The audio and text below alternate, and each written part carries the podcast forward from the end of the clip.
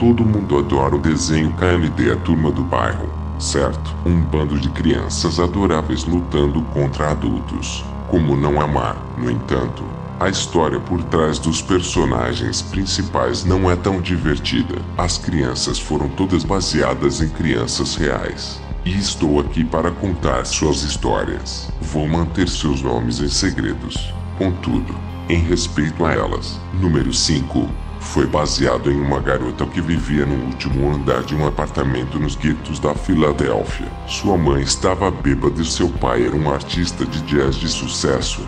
Mas ele nunca estava por perto devido a todos os seus shows. Sua mãe quase sempre abusou dela de alguma forma, seja trancando-a na chuva ou neve queimando seu braço com um cigarro, ou apenas todo o abuso emocional que ela sofreu.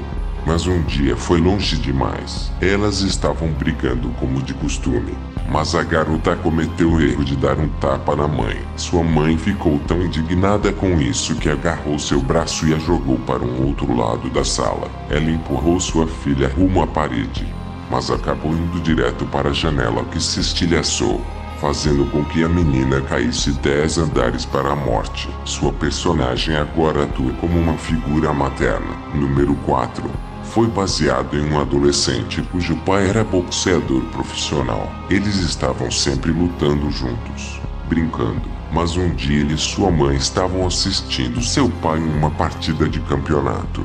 A luta mais difícil de sua carreira. Durante a luta, seu oponente deu um soco tão forte que causou graves lesões cerebrais, fazendo morrer alguns dias depois. Atormentado, ele começou a cometer pequenos crimes e brigas de rua. Durante um estrondo, o homem com quem ele lutava sacou um canivete e o esfaqueou até a morte. Seu personagem é o mais durão do grupo e o lutador, herdado pelo pai. Número 3. Teve uma vida feliz. Ambos os pais eram perfeitamente saudáveis.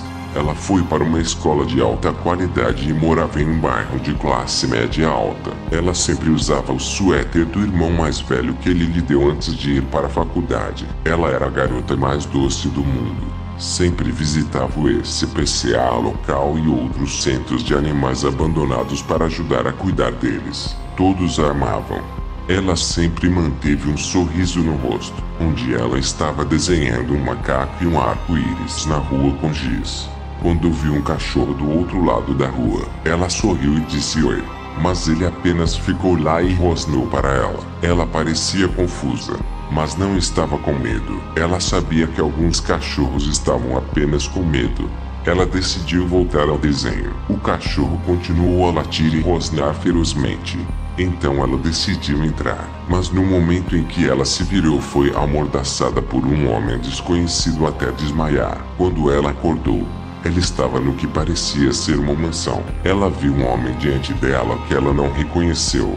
Ele ainda estava nas sombras, mas ela percebeu que ele era grande e tinha um charuto. Ele veio para a luz. Ela viu que ele estava sem roupas. Ela percebeu que também não estava vestido e começou a pirar. O homem apagou o charuto e fez crueldades com a pobre garota, pelo que pareceu uma eternidade.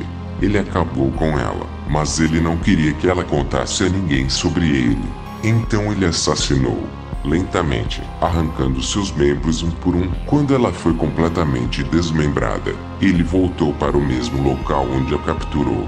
Deixou cair sua cabeça ensanguentada em cima do desenho e saiu correndo. Seus pais saíram gritando com lágrimas nos olhos quando viram sua cabeça desencanada em cima de um desenho de macacos e arco-íris com um cachorro chorando ao lado. Sua personagem ainda é despreocupada e amorosa, mas assombrada pelas memórias do homem até hoje. Número 2. Foi baseado em uma criança obesa que era extremamente criativa para uma criança de sua idade. Ele estava sempre inventando desenhos de aviões, fortes e estações espaciais. Seus pais estavam extremamente orgulhosos dele mas sua irmã mais velha tinha muito ciúme dele. Ele sempre chamava atenção para o desenho, sempre era a vida da festa contando piadas, e isso não poderia incomodá-la mais. Ela merecia ter todos os holofotes. Estava tudo bem antes de ele aparecer. Então, um dia, Enquanto ele estava desenhando,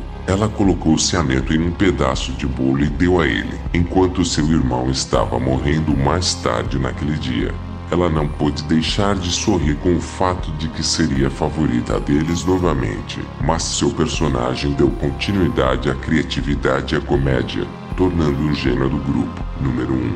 Foi diagnosticado com câncer em uma idade jovem, mas logo depois que ele foi diagnosticado, seus pais morreram em um acidente de carro. É por isso que ele odiava adultos. Foi um casal de 40 anos que bateu em seus pais, e eles saíram com apenas pequenos cortes e hematomas. Devido a isso, ele foi deixado para cuidar de seus dois irmãos mais novos sozinho. Ele tinha que permanecer forte e sempre lutar contra a dor que seu câncer lhe causava para manter a cabeça erguida de seus irmãos. Ele sempre usava óculos escuros para esconder a dor, o sofrimento e a raiva em seus olhos. Por anos ele manteve isso, cuidando de seus irmãos e agindo forte. Mas, eventualmente, o câncer tomou conta dele e foi demais. Enquanto ele estava morrendo no beco que chamavam de lar, seus irmãos choravam ao seu lado. Ele deixou sua primeira lágrima rolar por sua bochecha desde a morte de seus pais. Ele segurou seus irmãos com força e sussurrou: Bom trabalho, equipe, antes de fechar os olhos por baixo das barreiras transparentes sobre seus olhos para sempre. Ele permaneceu um líder por meio de seu personagem sempre cuidando de seus companheiros de equipe como se fossem sua única família. Se você gostou do vídeo, clique em gostei, se inscreva no canal, ative o sino de notificações e compartilhe. Espero vocês no próximo vídeo. Até mais.